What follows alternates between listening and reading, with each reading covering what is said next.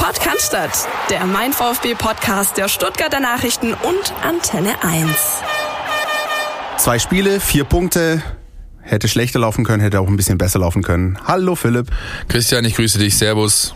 Und wir beide haben heute einen Gesprächspartner wieder bei uns und zwar der gute alte, alt natürlich äh, mit aller Freundlichkeit, Heiko Hinrichsen aus der Sportredaktion. Hi Heiko.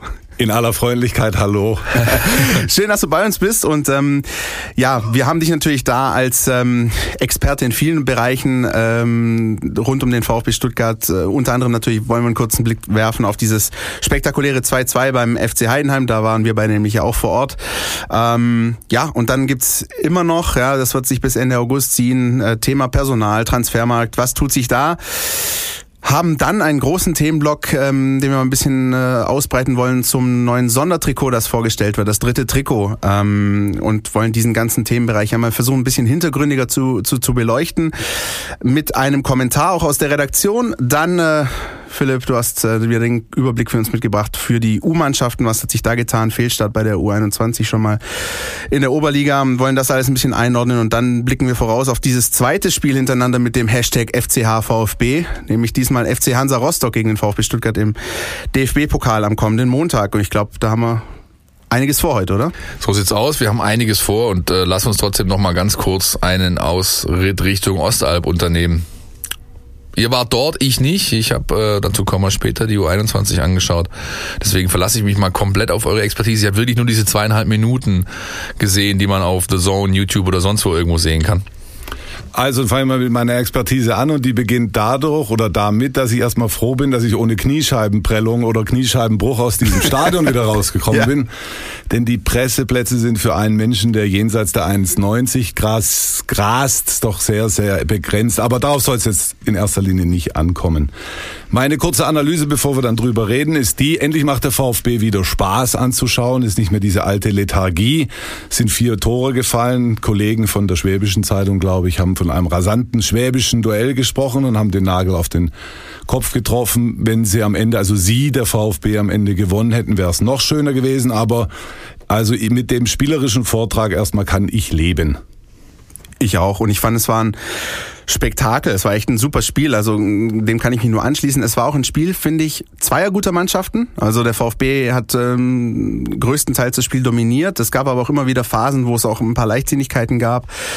Es gab viel Glück für den VfB, dass er nicht mit einem Rückstand in die Pause gegangen ist, beispielsweise. Ich glaube, das muss man ganz klar sagen. Auf der anderen Seite dann sehr dominant rausgekommen, zweite Halbzeit. Und in dem Moment, just wenn man das Gefühl hatte, die drei Punkte sind im Sack, äh, 2-0-Führung, da gelingt äh, den Heidenheimern eben einfach nochmal ein Doppelpack, auch mit ein bisschen Glück. Ähm, hinten raus dann nochmal zwei Riesenchancen auf beiden Seiten. Also kurzum, das Ding ging 2-2 aus. Ich finde, das ist okay. Ähm, es hätte auch 4-4 ausgehen können oder 4-3 für irgendeine der beiden Mannschaften. Am Ende vielleicht das gerechteste Ergebnis. Ob schon, ich finde, eine Mannschaft mit der Klasse des VfB Stuttgart muss dann schon auch eine 2-0-Führung auswärts dann auch mit nach Hause nehmen, finde ich. Man hat eben gemerkt beim VfB A, wo der Trainer Tim Walter hin will und dass er schon einiges bewirkt hat in den 50 Tagen, in denen er jetzt da am Rad dreht. Da werden wir, glaube ich, nachher noch drauf kommen. Auf der anderen Seite, er hat selber gesagt, ich muss hier einige auf links drehen und habe die meisten eben nur drei Viertel auf links gedreht und das andere dauert, es dauert eben noch ein bisschen. Das war in dem Spiel zu sehen, in dem sie in beiden Halbzeiten haben sie 30 bis 35 Minuten gut gespielt und jeweils hinten raus bei in beiden Halbzeiten ist dann ein bisschen äh, was Sand ins Getriebe gekommen. In der ersten Halbzeit haben sie Glück gehabt, dass aus drei großen Chancen der Heidenheimer kein Gegentor fiel. Ja. In der zweiten Halbzeit haben sie dann zwei Gegentore kassiert. Dann die große Szene, jeder weiß es noch, der kleine Matteo Klimowitz, glaube in seiner ersten Ballberührung für den VfB, jagt das Ding an den Pfosten. Aber nicht zu vergessen, die Heidenheimer hatten auch noch eine riesen Kopfballchance danach. Richtig, ja. Ja, also, aber mit, also ich habe da am Montag, ich war beim Auslaufen und haben da natürlich auch mit dem Trainer gesprochen, auch über diese Szene. Ja, und er sagt, der ist der traurigste Mensch der Welt gerade. Ja, der wollte den unbedingt natürlich machen, ist klar. Und vor allem, und das ist, glaube ich, das, was hängen bleiben sollte, hoffentlich bei ihm als Spieler, aber auch bei allen Beobachtern, der wollte den, dieses Tor unbedingt machen. Wenn man sich das, diesen Laufweg anschaut, den er geht, der ist perfekt. Wie er sich an seinem Gegenspieler äh, im Rücken da rausstiehlt und in die richtige Position läuft. Der macht alles richtig, der Junge. Zeigt sich auch da körperlich robust. Kannst ja bei so einem 18-jährigen Hemdchen, so, kann, das denkt man ja nicht, wenn man den so sieht. Er macht eben alles richtig Und wenn du den Ball mit einer Fußstellung, die sie vielleicht einen Millimeter weiter nach äh, rechts äh, bewegt triffst, dann geht er halt vom Innenpfosten rein. Ja, also da würde ich auch gar keinen Vorwurf machen oder in irgendeiner Form das passiert. Ähm, ich glaube, da hatten die Heidenheimer schon auch ein bisschen Glück. Ähm, aber unterm Strich, hey, solche Szenen, überhaupt, dass es solche Szenen gibt, finde ich, spricht halt eben für den neuen VfB. Ja, so dass man wieder, ich meine, Heiko und Philipp, wir waren oft genug auch auf Auswärtsspielen in der vergangenen Saison in der Bundesliga und du bist eigentlich nahezu jedes Mal mit einer 2-3-0-Klatsche wieder nach Hause gefahren. Jetzt fährst du hin, du, du erlebst wirklich ein tolles Fußballspiel. Ähm, und man muss dazu auch sagen, ähm, der FC Heidenheim ist einfach auch keine schlechte Mannschaft. Nö, ja, die haben Spirit, nicht. die kommen immer wieder Ja. zurück. Mittlerweile kann ich mir absolut erklären, wie dieses 5-4-Pokalspiel bei den Bayern zustande gekommen ist. Also das, das ist eine Mannschaft mit dem unfassbaren Spirit. Und das ist schon mal ein ordentliches Zeichen gewesen. Auch deswegen kein Vorwurf in irgendeiner Form. Ja. Wenn man über zwei Spieler sprechen sollte nach diesem Spiel, dann sind das ganz klar Hamadi Al-Khadawi und äh, Holger Badstuber. Al-Khadawi ganz klar äh, an beiden Toren beteiligt, äh, macht eigentlich äh, seine schlechte Leistung oder nicht so gute Leistung vom Auftaktspiel wieder wett, ja. Hat für einen Stürmer über 40 Prozent Zweikampfquote, äh, Quote, das ist auch nicht so schlecht. Trotzdem ist der Trainer auch weiterhin unzufrieden. Er sagt auch, oder hat er Montag zu mir gesagt, ja, der muss eigentlich drei Tore machen, dann bin ich mit ihm wirklich zufrieden. Ähm, andererseits äh, fand ich das einen respektablen Auftritt und ich glaube, der VfB Stuttgart wird im Saisonverlauf noch sehr lange von der vor allem Kopfballstärke von Hamadi profitieren, der da einfach als Dosenöffner fungieren kann. Der andere, Holger Bartstuber, ähm, durch die Sperren und Verletzungen kam er quasi von Position 4 auf Position 2, nämlich die neben Marc-Oliver Kempf und macht ein Riesenspiel, oder? Also ich möchte einen kleinen Einwurf machen, der jetzt vielleicht nicht ganz sachlicher Natur ist, aber wie der Kollege Meisel den Namen Al-Gradui heißt er bei mir. Das ist also Wahnsinn. Der kann schon so schön Askasibar sagen. Und jetzt kann er auch noch, kannst du noch mal sagen, wie heißt der Hamadi? Al-Khadawi. Al-Khadawi, da geht mir ja das Herz auf, wenn ich sowas höre. Aber jetzt inhaltlich noch eine Sache. Äh, Christian, du hast es gerade vorhin gesagt, du hast schon vom neuen VfB geredet. Also mir hat das Spiel auch gefallen, habe ich ja gesagt, aber vom neuen VfB reden wir jetzt noch nicht. Und ich darf natürlich auch noch erwähnen, wir spielen jetzt zweite. Wir, die spielen jetzt zweite Liga, die der VfB. Ich glaube, ich habe den Namen übrigens trotzdem nicht richtig ausgesprochen, ne? weil kürzlich kursierte ein Video, wie er im VfB TV tatsächlich seinen Namen, äh, seine die Lautsprechung sozusagen, Holger Laser ins Mikrofon betet und ich glaube, das ist nochmal völlig anders wie ich. Aber wir arbeiten dran. Ne? Also er hat vor allen Dingen ja einen rheinischen, einen rheinischen Dialekt, ist glaube ich in Bonn geboren. Ne? ja, ja, klar, natürlich. Und wie auch immer, es hört sich einfach mega geil an, wenn Philipp Meisel ja, jetzt Namen hört doch mal auf, ey. Kommen wir noch zu einem ganz kurzen anderen Aspekt von diesem, äh, oder ja, im, im Nachklang sozusagen dieses Spiels am Sonntag. Ähm, da fand die obligatorische Pressekonferenz statt. Ähm, mit den beiden Trainern, Frank Schmidt und Tim Walter. Und Heiko, du hattest ähm, ja eine Frage an den VfB-Trainer. Die drehte sich um eben Holger Badstuber, den Philipp gerade schon mal kurz angesprochen hat. Lass uns mal ganz kurz in diese Sequenz reinhören. Ja, Heiko Hinrichsen, Stuttgarter Zeitung. Meine Frage geht an den Herrn Walter. Der Holger Badstuber zurück in der Startelf. Aus meiner Sicht gut verteidigt, ein Tor geschossen. Kann er sich als kleiner Sieger heute fühlen des heutigen Nachmittages? Nein. Ein bisschen sagen, wie Sie ihn sehen, seine Position. Hat Warum wollt ihr wissen, wie Holger spielt? Die, die Mannschaft hat heute 2-2 gespielt und sonst gar nichts. Fertig. ja, damit muss ich mich zufrieden geben. Genau, richtig. Ja, Heiko, wie hast du die Situation wahrgenommen? Also rund um diese Spiele geht es ja immer gerade nach dem Spiel relativ, man muss ein bisschen auf Zack und schnell sein und wir machen uns Gedanken, was wir auch für die Printversion präsentieren können. Das ist das sogenannte Randstück, nennen wir das. Wir haben oben den Aufmacher, da ist vor allen Dingen der Spielbericht zu lesen und unten ein Randstück. Und das war ja klar wie Kloßbrühe, dass der Holger äh, Badstuber natürlich der Randaspekt der Geschichte ist. Und dann muss man ihn natürlich auch zu dem Holger Badstuber fragen.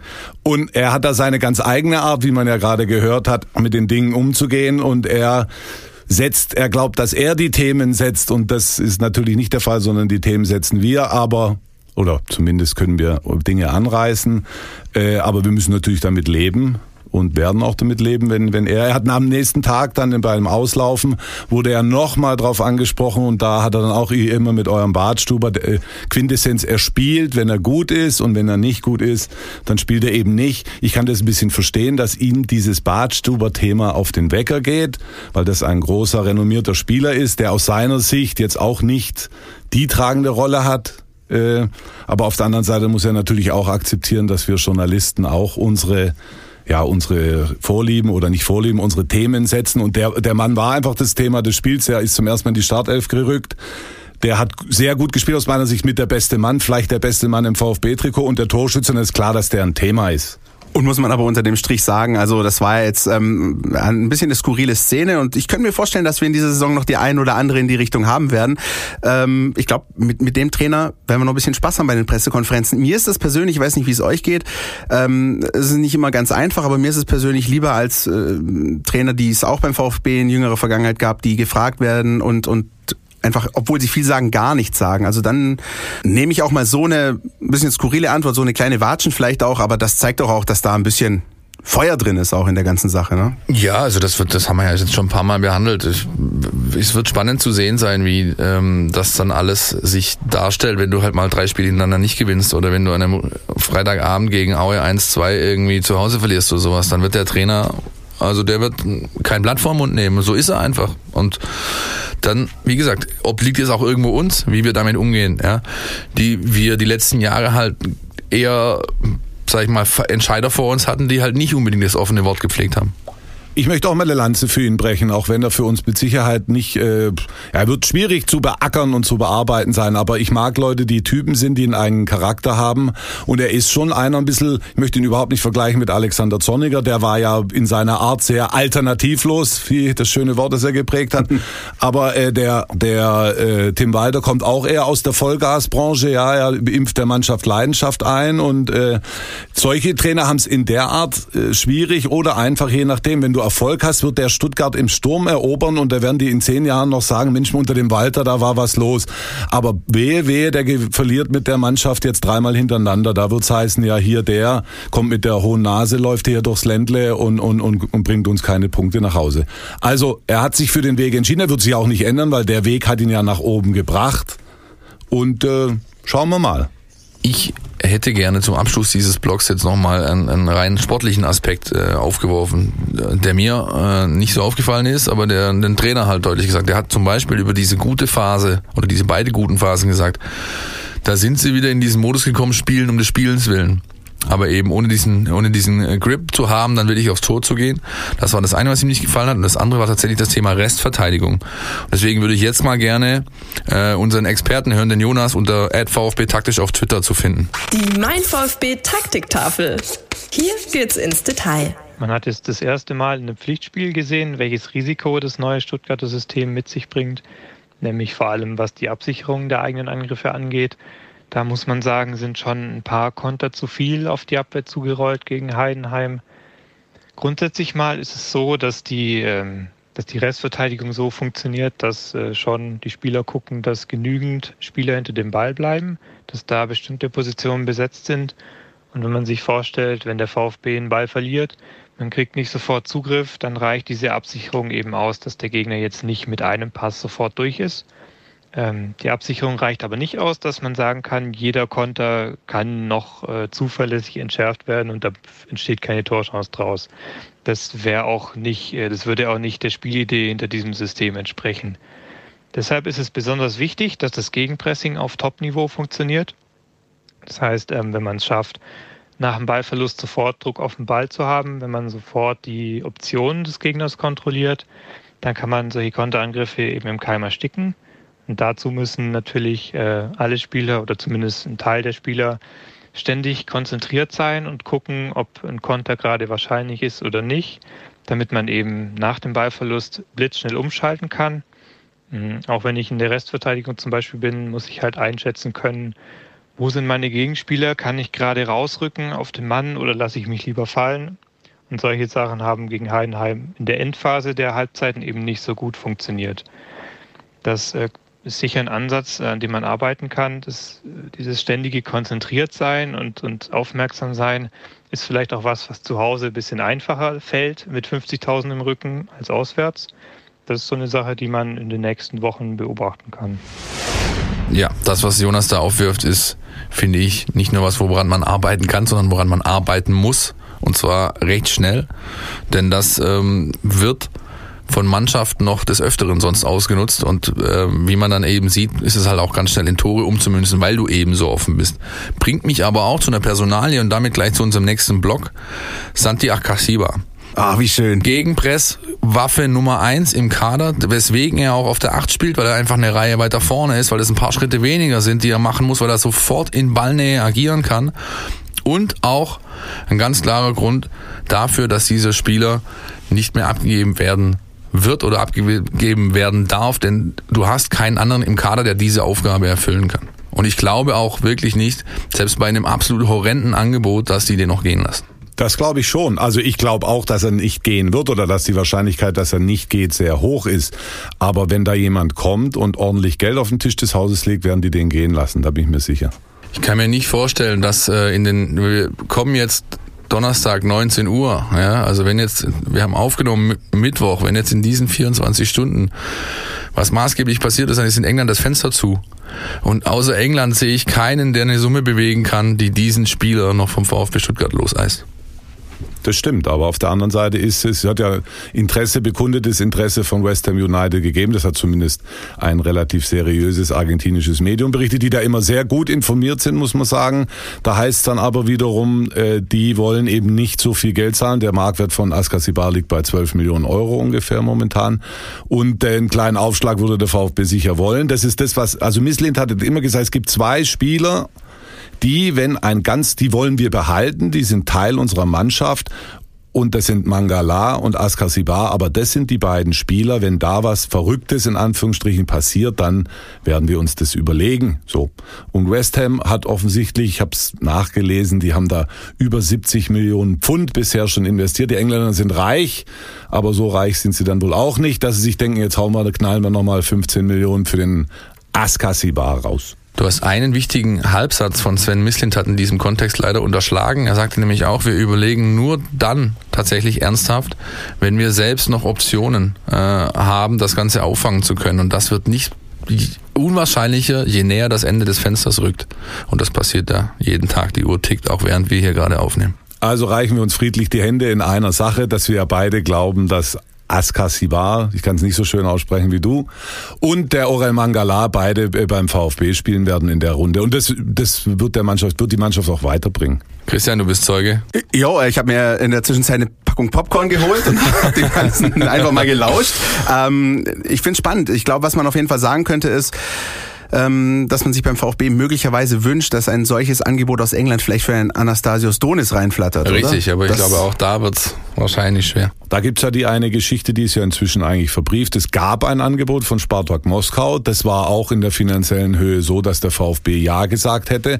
Aber der Spieler wollte das nicht. Und das muss man natürlich auch berücksichtigen. Deswegen sprechen die ja immer von einer Win-Win-Win-Situation. Und das dritte Win, die Spielerseite wollte eben nicht mitmachen. Und also Russland ist ein schönes Land, ja, aber ich kann es jetzt auch dem Griechen Donis nicht verübeln, wenn er sagt, nö, Spartak Moskau, das Auf, muss jetzt nicht sein. Sie konnten ja dann offenbar ein paar Stunden später den deutschen André Schirle überzeugen, der dann für weniger Geld äh, die Position im Kader aufgefüllt hat bei Spartak.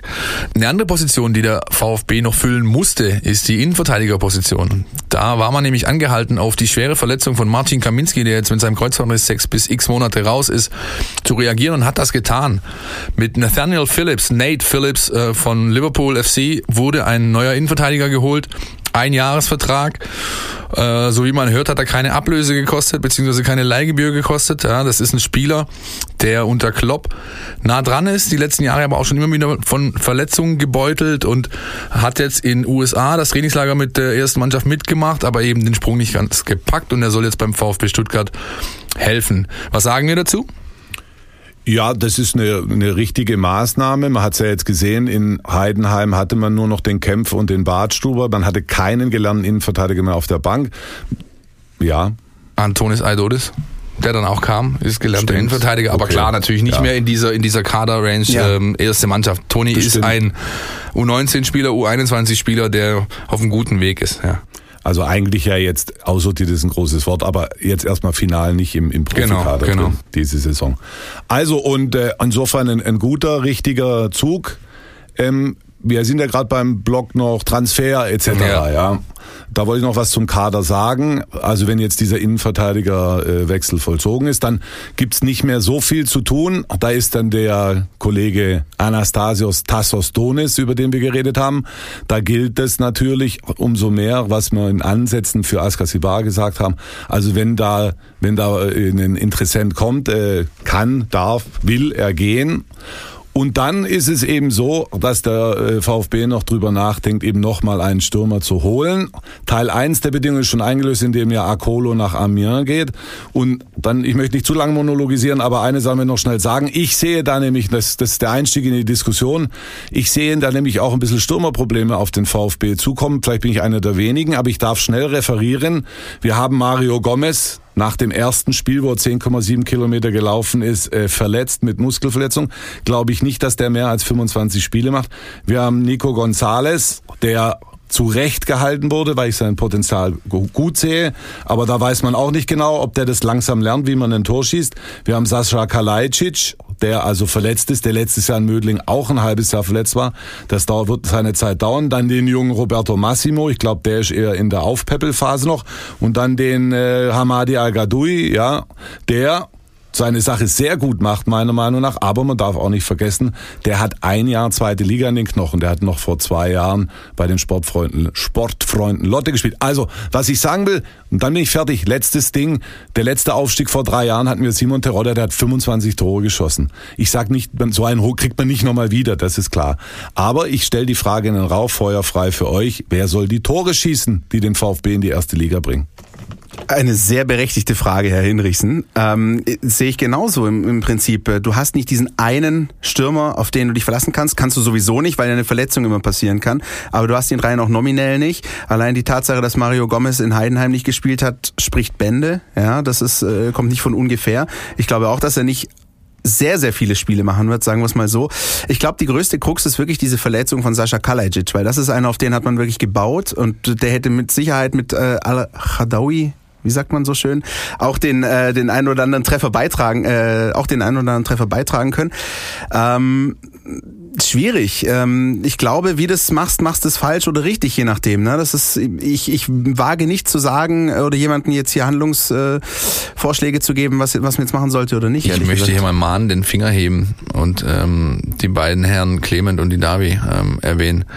Das ganze System Walter ist darauf ausgerichtet, dass du Achter hast, die Tore machen oder Zehner, die Tore machen. Ja? Und bei beiden ist das halt momentan noch schwierig. Philipp, weil er äh, seit Wochen nicht wirklich raus ist, kam jetzt beide Male, äh, nicht wirklich drin ist, er kam jetzt beide Male auch von der Bank. Die Davi hat schon getroffen, aber äh, Hamadi und äh, Philipp Clement, das waren 39 Scorerpunkte in der letzten Zweitligasaison, ja, weswegen man die unter anderem auch geholt hat. Ähm, vor allem Philipp Clement, ja, Crunch-Time-Scorer Nummer eins, laut allen Datenbanken der Spieler, der die meisten äh, Spiele entschieden hat mit Toren nach der 75. Minute.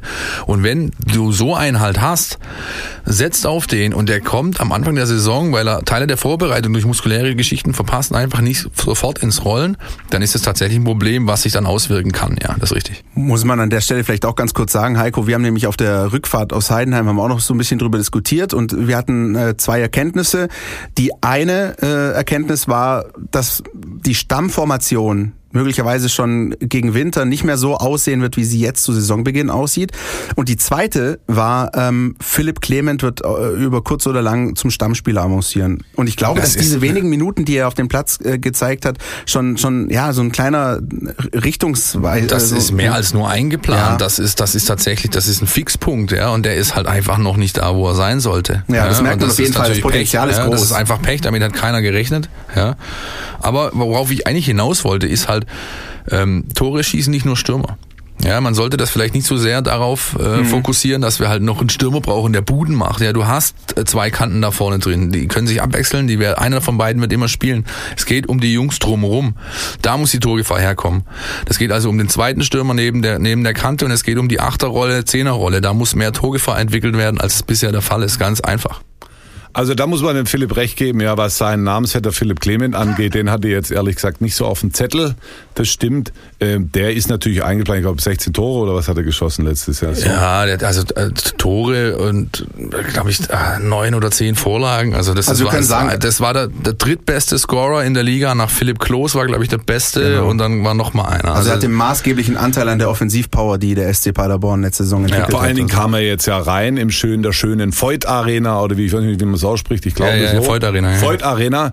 Und da sitzt man ja äh, sehr nah dran, was wiederum das Positive an diesem beengten Pressebereich ist. Äh, und das sieht man natürlich sofort. Dieser Clement, der kann halt kicken. Ja, da gibt's keine Frage. Und ich glaube, wenn wir, wenn wir zu einem Ende dieses Transfer-Personalblocks kommen wollen, dann ist es mit Sicherheit äh, das, dass Sven Mislintat, der noch vor zwei Wochen gesagt hat, wir sind eigentlich durch mit der Kaderplanung und sich eigentlich auf einen entspannten August eingestellt hat, weil er die Wochen davor, wir haben, wir haben ihn ja beide gesehen, auch du Heiko im Trainingslager, der ist ja nur noch mit der Espresso-Tasse in der Hand rumgelaufen, ne, weil er kaum gepennt hat, der war von morgens um sieben bis nachts um zwei wach, ständig am zwei Telefon unterwegs. Der hat sich gedacht, ich könnte, er könnte noch schön so das auslaufen lassen und diese Geschichte ist leider vorbei. Der wird noch einen heißen, äh, eine heiße Endphase des Transferfensters haben, wenn er tatsächlich beide Positionen noch zu besetzen hat. Das heißt defensiv, offensiv, dann und vielleicht noch ein und zwei Abgänge moderieren, dann wird da noch was passieren und das wird ihn entsprechend fordern die nächsten Tage und Wochen. Der Kaffeekonsum von, von dem äh, Sportsfreund Mislintat da in St. Gallen, der war in der Tat beeindruckend, das muss man sagen. Aber da wollte ich auch noch was zu ihm sagen. Sportdirektor, Diamantenauge, wie man ihn nennen will, der hat aus meiner Sicht einen sehr, sehr guten Einstand beim VfB bisher hingelegt. A, die Kaderplanung, gut, da muss man auch vorsichtig sein. Ich kann mich noch dran erinnern, dass Ja. wir den Kollegen Reschke auch gelobt haben in der vergangenen Saison. Der Ausgang ist bekannt. Aber er ist auch, wirklich muss man sagen, Mislintat, darauf kommt es nicht an in der Position, aber er schön ist es trotzdem. Er ist ein sehr umgänglicher und, und, und ja, angenehmer Zeitgenosse. Ich glaube, das können wir alle bestätigen. Was der VfB bestätigt hat in dieser Woche, das ist das Design des äh, neuen Sondertrikots. Ähm, das ja auch ja immer wieder für große Diskussionen sorgt. Ähm, Philipp, vielleicht kannst du die ganze Geschichte nochmal kurz zusammenfassen für unsere treuen Hörer. Oh, naja, also es gibt, ähm, es gab ja diesen Umstand, äh, elf Torhüter müsst ihr sein in Heidenheim, dass sie mit den Torhüter-Trikots äh, gekickt haben, weil das dritte Trikot noch nicht offiziell bekannt gegeben wurde. Der Termin ist eben quasi jetzt, während wir aufnehmen, das ist im Stadtpalais, wo gerade auch die Stadt am Meer stattfindet. Äh, die kompletten Fanta 4 werden eingeflogen. Ja. Ich habe die Tage noch äh, über, über einen Kumpel, über einen Kontakt mit Michi Beck irgendwie geschrieben, der war ganz, was, ihr wisst es schon und überhaupt und tralala. Jedenfalls Kooperation, VfB Stuttgart, 30 Jahre Fanta 4. Das wird das dritte Trikot, ein Riesenaufriss, ähm, Livestreaming von der Veranstaltung und was weiß ich nicht alles. Mir ist das alles, ehrlich gesagt, ein bisschen suspekt. Ich würde sagen, lass uns mal zuerst die Fans zu Wort kommen und mal gucken, was die so dazu sagen. Außennetz. Alles, was euch im Netz beschäftigt. Ja, dieses äh, Trikot des VfB Stuttgart auch großes Thema auf Twitter, Facebook, Instagram und Co. Mal ähm, sinnbildlich äh, drei, vier Kommentare rausgezogen aus äh, Twitter. Da sagt beispielsweise Ed Red Foxle äh, VfB, also das mit diesem 8993 auf dem Trikot, das habe ich immer noch nicht so ganz begriffen. Ed T. Eutinger sagt einfach nur ein Schlafanzug-T-Shirtle dazu. Ähm, dann Ed Steudle hat das mal ein bisschen so zusammengefasst und versucht mal ein bisschen reinzuhören, wie das möglicherweise bei der Entscheidungsfindung äh, beim VfB zustande gekommen ist und zitiert, wir nehmen Trainingsshirt, aber mit einem krassen Logo. Alle im Raum applaudieren sich gegenseitig zu. Also Ein letzter vielleicht noch an der Stelle. Ähm, Ed mein Brustring, der ordnet das Ganze mich ein bisschen ein und sagt, warum kann man äh, nicht mal auf die Vorstellung von einem Trikot warten, um zu sagen, wie hässlich es ist? Chillt doch mal, das läuft uns doch nicht weg.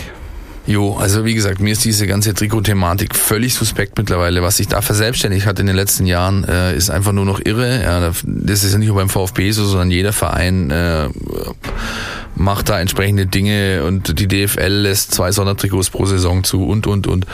Ähm, was ich äh, weiß, zu wissen glaube, so rum ist es richtig, dass diese Bilder, die im Netz kursieren, das ist nicht das Trikot, sondern es gibt ähm, wohl wie auch die äh, beim Stadttrikot auch eine begleitende Kollektion dazu und da halt, soll das wohl ein Auszug sein. Aber anyway, mir ist das echt sowas von suspekt, was da mittlerweile für einen Aufriss gemacht wird, dass ich einfach, ja, mir fehlen die Worte. Heiko hebt den Arm. Also bei derlei Diskussion mit Livestreaming, der Präsentation, Präsentation eines neuen Trikots, da möchte ich dann auch mal was dazu sagen. Das ist dann also auch wirklich nicht mehr meine Welt. Ich bin ja in einer Zeit VfB-technisch sozialisiert worden. Da gab's in der Cannstatter Kurve noch den A-Block, B-Block und C-Block. Und da ist man mit seiner Jeans und mit dem Hemmetle da in die Kurve reingestanden und gut war's. So. Und ich verstehe das natürlich, dass äh, Trikots wichtige Merchandise-Geschichten sind für Vereine, wichtige äh, ein wichtiges Tool, um, um Geld zu generieren. Aber damit, das möchte ich euch jetzt mal fragen. Ich habe das mitbekommen mit der Mint, also Mint Army, also Mint und dem Torhüter-Trikot müssen sie da auftreten in Heidenheim, weil das eine Trikot weiß und das andere Trikot rot ist. Ja, aber liebe Leute, die spielen gegen Heidenheim, da kann man, das kann man doch irgendwann mal wissen, dass die ein weiß-rotes Trikot haben, ja. Da, da lange ich mich ja ins Hirn, weil also in erster Linie, also Merchandising, alles wunderbar. Aber wenn ich jetzt noch nie mal was zum Anziehen für meine Jungs habe, also mal ganz überspitzt formuliert, ja, und dann schreiben, hahaha, das neue Trikot, wir machen es ganz spannend, kommt bald auf den Markt, hat da lange ich mich ja ins Hirn. Also erstens das, aber zweitens möglicherweise ist ja der Gedanke dahinter, hey, so können wir das Torwarttrikot gut verkaufen und wir können das dritte ist Trikot gut klar, verkaufen. Mann, Das ist, ist, ja, doch klar. Ja? Ist doch einfach klar. Ja, Ja, aber Meine Menschen, Menschen, die solche Gedanken haben, die können nicht meine Freunde Ja, sein. der VfB verkauft mittlerweile 70.000 Trikots pro Saison. Ja, das ist ein Faktor, das ist ein Umsatzfaktor. Ja, und ich verstehe auch, dass man das machen muss, weil man Einnahmen generieren muss. Aber ich dieses ganze Primborium drumherum und es ja, ist mir einfach, mir ist es zuwider. Was, Punkt. was ich ganz ehrlich sagen muss, ähm, und auch wenn ich da in der Sache möglicherweise eine Mindermeinung darstelle, aber so eine Geschichte, so ein Geschäft funktioniert ja nur, wenn du eine entsprechende Nachfrage hast. Und wenn ich einfach nur sehe, wie auch in meiner Timeline oder in meinem Freundeskreis auch irgendwelche Leaks geteilt werden von Trikots und alle Schnappatmung bekommen, weil da irgendwo ein Bildchen auftaucht, wie das neue Trikot aussehen könnte. Und ich kann damit, also ich bin damals, ich bin als, als kleiner Junge, habe ich auch mein schönes Südmilch-Trikot gehabt mit Bobic hinten drauf und das fand mich damit auch super cool.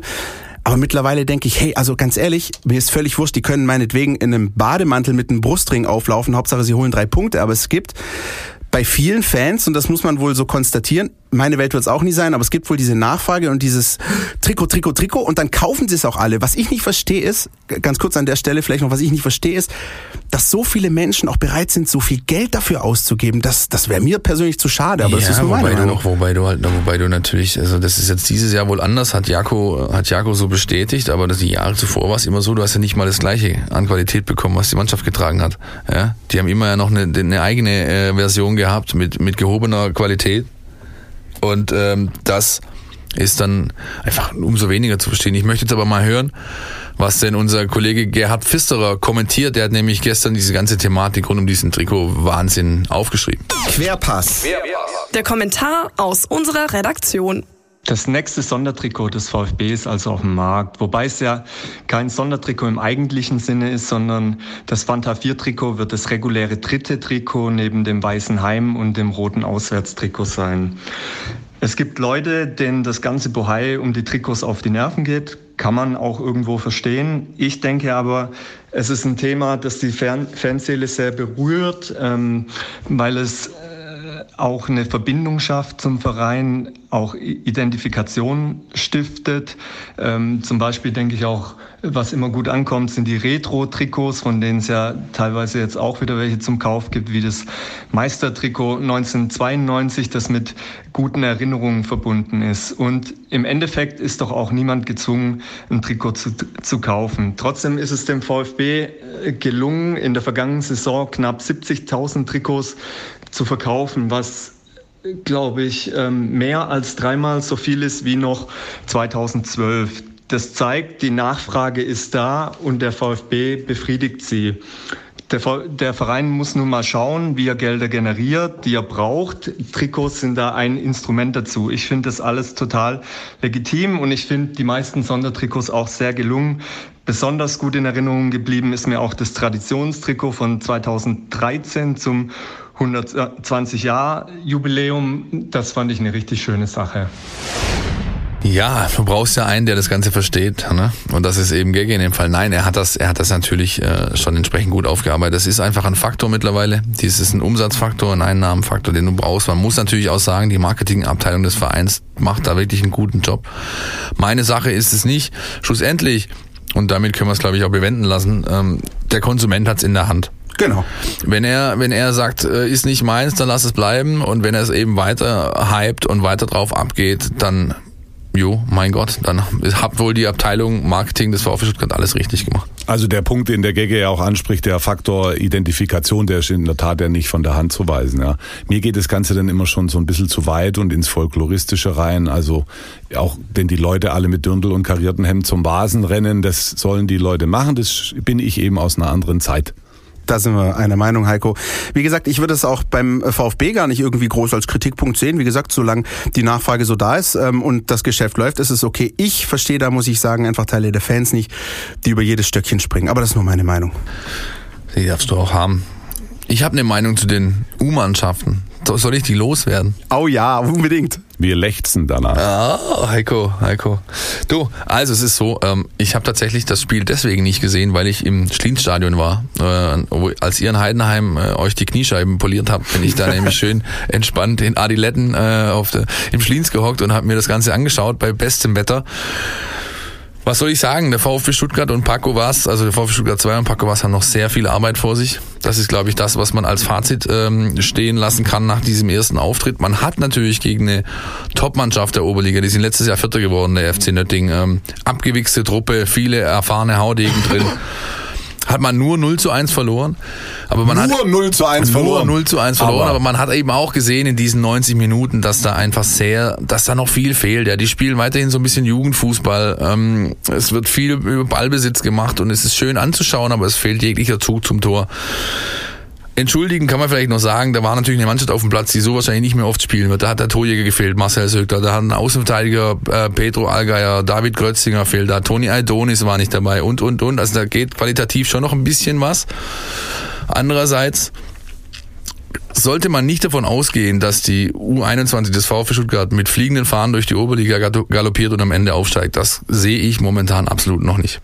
Nee, da spielen ja auch noch die Stuttgarter Kickers. Ja, zum Beispiel. Stressleck macht. Aber siehst du denn, um das vielleicht nochmal einzuordnen, ähm, die Möglichkeit, also siehst du den VfB dann vielleicht auf zwei hinter den Kickers oder denkst du auch, das ist eher zwei Das kann ich dir seriös nicht beantworten, weil ich tatsächlich nur dieses eine Spiel gesehen habe. Äh, Kickers habe ich mir in der Zusammenfassung angeschaut. Ansonsten die Qualitäten der Liga kann ich noch nicht so richtig einschätzen. Ich denke, da sollte man ein paar Ta Spieltage abwarten, um eben zu sehen, wie sortiert sich da alles, was gibt's für Ergebnisse, kommt ein Überraschungsteam dazu und, und, und. Also das ist momentan einfach nicht seriös zu beantworten. Was man sagen kann, ist, der VfB hat noch einiges in der Hinterhand, ja, aufgrund der Verletzungen und sonstigen Geschichten, äh, um an Qualität sich was dazu zu holen. Ja, das kann man definitiv schon sagen. Aber ist auch, auch nötig. Ist definitiv nötig. Das war ke- kein ähm, glorreicher Auftritt einfach.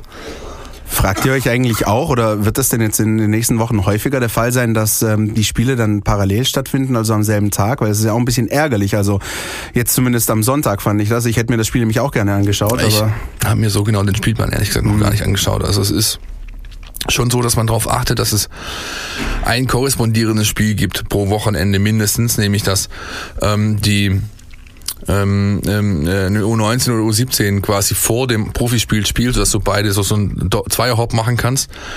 Beim St. Pauli-Spiel ist es so, dass ähm, der VfB 2 am Tag danach Heimspiel hat. Also auch da ge- geht es. Ja? Wie es aber insgesamt läuft, keine Ahnung. wie sieht's bei der U19 aus? Da ist ja jetzt auch ähm, sozusagen der Saisonstart kurz vor der Türe. Richtig, die startet am äh, Samstag und ich äh, werd, bin heiß, ehrlich gesagt, werde dort sein, werde mir das anschauen. Das ist natürlich eine Truppe, die, vor, wenn man jetzt die Papierform nimmt, vor Qualität nur so strotzt. Da sind Leute drin wie Per Lockel, da sind Leute drin wie Ilan Eckloff, ja, also richtig gute Mittelfeldspieler, die auch regelmäßig schon bei den Profis mitmachen ähm, und eben letztes Jahr den, äh, ja, sag ich mal, das Gerüst gebildet haben dieser erfolgreichen U19. Wer mich besonders eigentlich, ähm, worauf ich wirklich äh, gespannt bin, ist der Mannschaftsteil Sturm. Denn da sind fünf Jungs drin, äh, die können dir eigentlich alles zusammenschießen, was, äh, was nicht bei drei auf dem Baum ist. Da ist der junge Kramny dabei, da ist der David Hummel dabei, da ist Kassiel dabei, der Neuzugang von Ulm, äh, Hollerbach, Neuzugang von Bayern München. Ähm, dann, wer fehlt mir noch in meiner Liste? Herr Grimm. Der Herr Grimm, ja, der ist noch, bei Kevin ist es so, der hat ähm, jetzt gerade angefangen wieder Umfänge zu steigern, nachdem er mit seinem Kreuzbandriss äh, länger raus war. Also da würde ich mal noch nicht damit rechnen, dass der vor Herbst eine größere Rolle spielt, eher nicht. Aber die vier alleine müssten eigentlich schon reichen, um jedes Spiel ähm, ein paar Tore zu machen. Und wie der ISL Cup in USA gezeigt hat, da haben sie Spiele mit 5-3, 8-1 gewonnen. Also die können die Bude treffen. Also ich bin ja im U-Bereich da nicht so der Experte wie der Philipp, aber dieser Lilian Eckloff, das ist, habe ich auch schon geschnallt. Ja, das ist ein besonderer Spieler und ich habe einfach mal eine Frage, weil ich es auch nicht weiß. Kann man sich den, hat man sich den schon länger an, an den Verein gebunden? Darf man das? Ja, ich glaube schon, oder ab 16? Man darf das schon. Er ist ja, also du darfst ab 16 langfristige Kontrakte unterschreiben. Er ist mittlerweile 17. Ähm, da ist, soweit ich weiß, ich habe regelmäßig Kontakt äh, zu seinem Beraterumfeld, da ist, soweit, äh, soweit ich weiß, erstmal alles in trockenen Tüchern. Ja, also der Junge, da weiß man schon äh, seit einer Weile, dass das jemand ganz Spezielles werden kann hier für den Club, wenn er eben den Weg so weitergeht, wie er in die letzten Jahre gegangen ist und wenn er verletzungsfrei bleibt. Das ist ganz wichtig in dem Alter. Ja. Das kann man schnell sehen an Jan Kliment beispielsweise, der jetzt am äh, Wochenende für den VfB 2 30 Minuten reinkam. Der ist äh, war U21 Torschützenkönig der EM damals 2015 oder was. Ja. Und jetzt ist er 25 und kann eigentlich, kann eigentlich froh sein, dass er überhaupt noch Fußball spielen darf, weil ihm das Knie so zerschossen wurde. Und ähm, von dem ehemaligen tschechischen Top-Talent, der spielt jetzt in der Oberliga Ersatz. Ne? Also das kann ganz schnell gehen. Insofern fingers crossed, dass Lilian Eckloff da keine schwerwiegende Verletzung demnächst davon trägt. Und vor allen Dingen sollte der Sportskamerad Kliemen den Pressebereich in der Feud Arena in Heidenheim meiden zwecks Knieproblemen. ja, das ist wohl wahr. Den habe ich jetzt nicht geschnallt. Ja, danke, dass, danke, dass du ihn aufgelöst hast. Ich hätte ihn nicht kapiert. Ich hätte ihn echt nicht kapiert. Aber wir konstatieren, Philipp Meisel ist heiß auf die äh, Spiele der U-Mannschaften und ihr hoffentlich auch, wie gesagt, ja. das lohnt sich absolut davor Und am Montag geht's dann nach Rostock. Heiko, wir beide wieder, ha? Ja, man munkelt, dass wir in der Nähe des Hopfenmarktes untergebracht sind, wie im Vorjahr. Und man munkelt, dass wir da beide hinpassen wie der Deckel auf den... Ja, auf den Topf. Auf den Topf. Man munkelt aber auch, dass wir letztes Jahr schon genau die gleiche Route gewählt haben. Und wie es dann ausgegangen ist, wissen wir alle. Also insofern vielleicht kein allzu gutes Omen für die, für die Tour. Man munkelt aber auch, dass wir nicht schuld waren, sondern eher der Sportskamerad Holger B.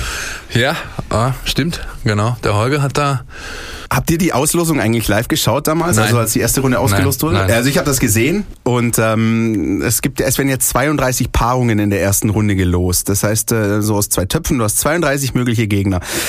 Natürlich kannst du jetzt irgendwie einen, einen, einen Siebtligisten vielleicht mal bekommen, der ein schönes Dorffest veranstaltet. Du gewinnst 5-6-0 und alles ist gut. Ähm, irgendwann hat sich aber rauskristallisiert, na, die ganzen Unterklassigen, also richtig Unterklassigen, die sind schon weg. Wer ist denn noch so übrig? Wer ist denn noch so übrig? Und dann wird Hansa Rostock gezogen und du denkst so, ach, Hansa Rostock ist beispielsweise noch übrig. Und dann kam natürlich der VfB. Also von 32 möglichen Gegnern wieder exakt denselben rauszugreifen, äh, hätte man noch Lotto spielen können. Ich sehe das Ganze ehrlich gesagt viel, viel mehr jetzt gerade als Chance denn als Risiko. Also um mal das, äh, um mal am ganz großen Regal zu greifen, du hast eigentlich sogar symbolisch gesehen die Chance, diesen verpatzten Saisonstart von 2018 an gleicher Stelle wieder gerade zu biegen, so ein Stück weit. Das darf dich überhaupt nicht interessieren. Spielt aber bei vielen. Also Nein, wer ist Holger, denn noch da? Wer ist denn naja, Holger, Holger Bartstuber, ja, Mario Gomez. Ja, ja, aber das darf keine Rolle spielen. Das darf Darf's keine nicht, Rolle spielen, auch wenn ich die beiden sportlichen Entscheider diese Woche, habe ich schon mehrfach gesprochen, äh, Missintat und, und Walter, haben beide so, geh mir weg damit, das interessiert mich nicht, Statistik bloß nicht. Die wissen natürlich auch, vier DFB-Pokalspiele in Rostock mit dem VfB, historisch gesehen, vier Niederlagen. Nee, äh, noch sind's. Äh, es sind vier. Ja, es sind vier, genau. Und davon, glaube ich, zweimal erste Runde, einmal zweite Runde, einmal Viertelfinale. Also das ist schon eine Mannschaft. Wenn es den Namen Angstgegner irgendwie geben sollte im VfB-Kontext, dann brauchst du nicht nach Leverkusen gucken, nach Frankfurt oder nach Freiburg, sondern besser vielleicht nach Rostock. Das hat natürlich aber auch inhaltliche Gründe weil natürlich Hansa Rostock, wir wissen es, ein Drittligist ist, aber natürlich ein gefühlter Zweitligist. Ja, also die wissen ja auch, wie es geht. Spezielles Ambiente, spezielle Atmosphäre. Ich glaube auch nicht, die Statistik können wir weglassen, das wird die nicht interessieren, wenn die da raus haben. Außer vielleicht wirklich Bartstuber, gut, er ist ein alter, abgezockter Profi, aber vielleicht denkst du doch noch mal kurz drüber nach. Und dann noch eins soll ich noch schnell sagen zu dem Ross und dann können wir wieder auf das Spiel kommen. Es war ja ein Fehler, Bartstuber in Rostock, glaub 0-2 verloren, dann ein Fehler im Bundesliga-Auftaktspiel in Mainz, auch wieder Bartstuber. Ich schaue links, die Sonne ist rechts, der Ball ist irgendwo. Kann ich mich noch dran erinnern, hat er damals ja. gesagt. Das klingt wie ein Songtext von ja. Roland Kaiser irgendwie. Aber die Sonne auf meiner Schulter und der Gegner im Rücken. Ja, egal. Auf jeden Fall waren das zwei Fehler Bartstuber und die, die Saison hat da so einen Knick gekriegt. Danach haben sie dann gegen Bayern gespielt, etc. Äh, was ich sagen will, hat selten habe ich das gesehen, dass so ein Auftakt wirklich so einen negativen Twist und so einen negativen Lauf hatte. Und jetzt sind schon zwei Spiele gespielt, man steht ja besser da. Insofern, ich bin optimistisch. Die Rostocker ihres Zeichens äh, drei Spieltage schon hinter sich in der dritten Liga. Ich meine, nee, vier, vier, Punkte, vier, vier, vier, vier, vier Punkte haben sie auf dem Konto. Also auch, ich haben im, äh, am ersten Spieltag, äh, glaube ich, eine 3-0-Führung gegen Viktoria Köln verdaddelt und dann noch 3-3 gespielt. Also jetzt auch noch keine gefestigte Mannschaft. Woran ich so ein bisschen denken muss, Philipp, ist das, was ähm, Jonas am Anfang unserer Folge erzählt hat, nämlich dieses Auswärtsheim-Ding. Also ich glaube, nach dem Heidenheim-Auswärtserlebnis Voigt Arena ist Ostseestadion so der nächste Lackmustest für die, für die Restverteidigung. Und ja, so. es ist vor allem, also es kommt halt ein völlig anderer Gegner auf sie zu. Ne? Bisher war es so, Hannover und Heidenheim waren eher spielerische Ansätze. Hast du in Heidenheim ja gesehen, selbst bei Pressing-Druck vom VfB haben die hinten noch flach rausgespielt. Das wird Rostock nicht tun. Ja? Sondern die gehen dann eher die, die Variante hoch und weit gibt Sicherheit und hoffen dann halt oft äh, darauf, dass irgendwie ihre Stürmer vorne was machen können. Pascal Breyer, Ex-VfB-Mann, vier Saisonspiele, zwei Tore, wird spielen.